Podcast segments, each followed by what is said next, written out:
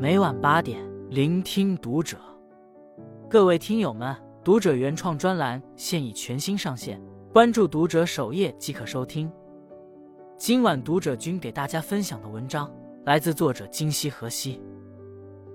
赛博干妈走红网络，治愈七十万互联网儿女。真正厉害的人都是反焦虑体质。你有没有这样的经历？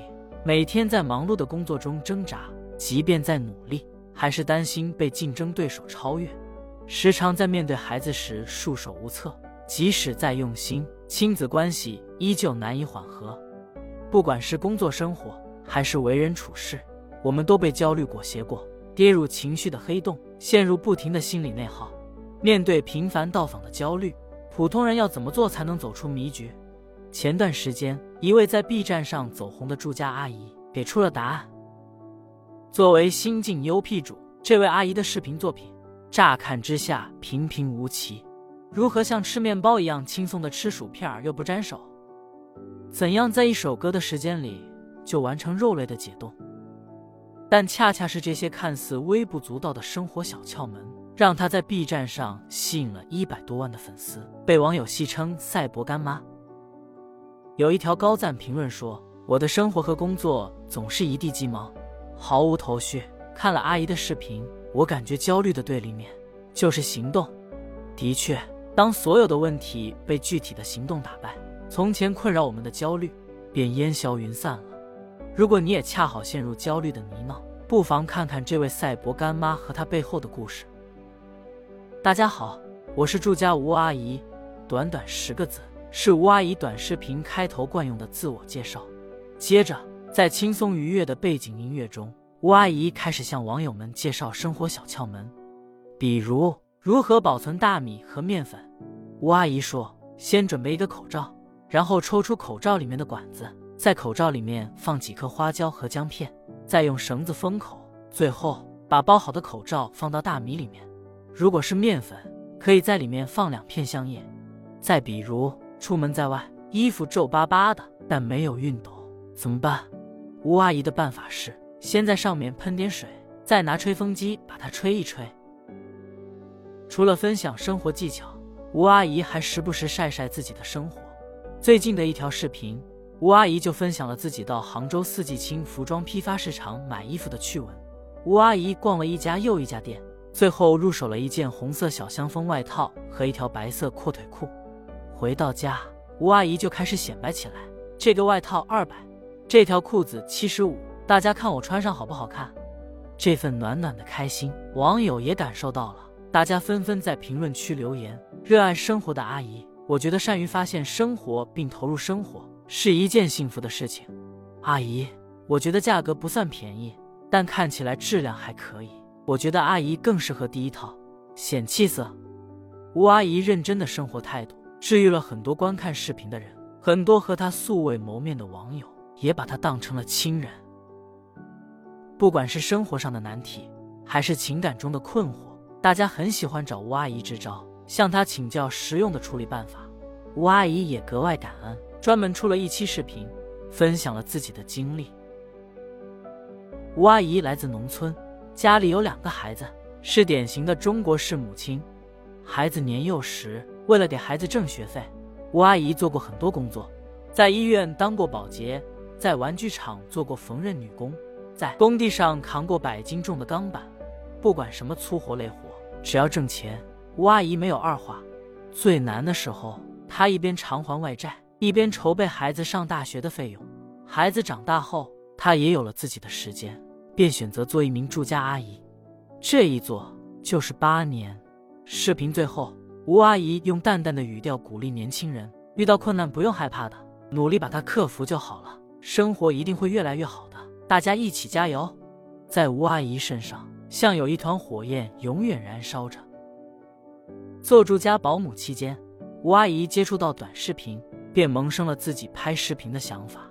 在女儿的指导下，吴阿姨开始拍摄第一个视频。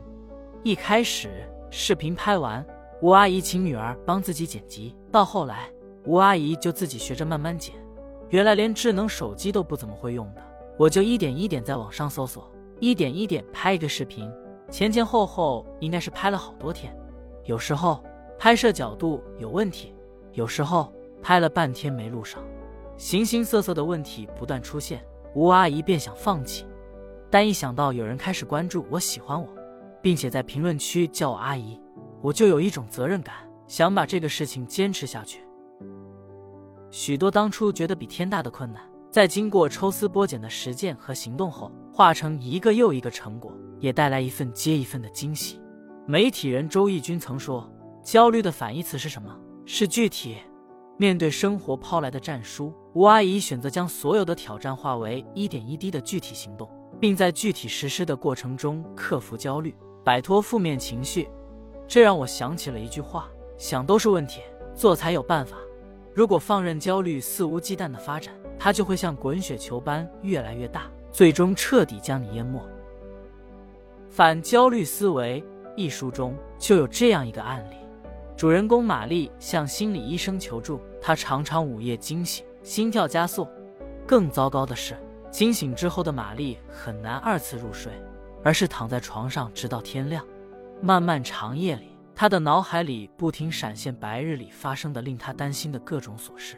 孩子到了青春期，格外叛逆；丈夫的事业岌岌可危，随时有可能被老板开掉。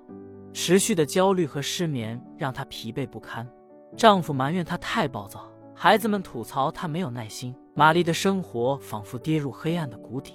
考古学家约翰·卢伯克曾说：“我常常听人说，人们因工作过度而垮下来，但是实际上十有八九是因为饱受担忧或焦虑的折磨，患得患失。这又何尝不是普通人的日常？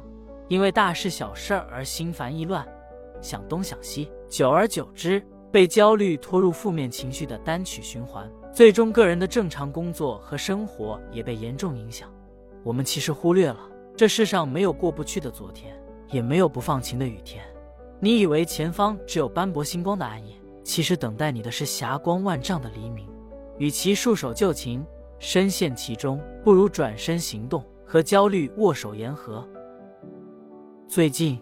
令人心动的 offer，第五季热血开播。节目中，何运晨分享了自己的一次经历，令人印象深刻。一次，何运晨在一个外地的项目现场待到晚上十点多，突然有一个项目的工作群亮了，有人艾特他，请他发一份之前准备好的文件。看到消息，何运晨就把文件发给对方。第二天，刚好周五，何运晨从项目现场回上海，途中。他的微信又被轰炸了。原来，工作的合作伙伴在群里发文件截图，并提问：“和律师这个文件的这个地方，我理解是不是应该？”看到对方的提问，何运晨本能的惊了一下，因为我理解的言外之意就是我不太认可。为了及时答复对方，何运晨在路上就着急忙慌的拿出电脑给对方解释。等上了高铁，对方又发来一个问题，依然是我理解。何运晨继续对质疑的地方做了修改，然而过了几分钟，对方又发来一个“我理解”。何运晨再次对质疑的地方做了修改。事后，何运晨做了一次复盘，他发现这份文件确实存在一些低级错误，且这些错误都是在他的业务能力范围之内的。我那两天都特别难受，然后就开始调整心态。我觉得人不是机器或者是程序。要每时每刻以外界的反馈来调整自己。在发现最近的文件出错率变高后，何运晨果断调整自己的工作状态。他给自己放了两天假，及时补休、复盘总结，最后成功化解焦虑。后来有人问何运晨为什么能够那么从容自如，何运晨回答：“其实我觉得也没有这么多为什么，因为当你经历很多压力或者说焦虑时，无非就是需要你去勇敢的面对他们。”然后找到真正可行的方法。是啊，面对焦虑，一个最简单却最有效的办法就是具体行动。有句老话讲：“你无法阻止鸟从你的头顶飞过，却可以阻止鸟在你的头上筑巢。”这个时代，焦虑如影随形，谁都没有豁免权。我们无法主宰外界的变化，却可以掌控内心的节奏。不以物喜，不以己悲，得失从容。荣辱淡然，在每一个晨曦规划好当天的实施蓝图，将每一个念想化为具体的行动。在结果到来之前不放弃任何一丝努力。不知不觉，你会发现焦虑已然烟消云散，轻舟已过万重山。关注读者，感恩遇见。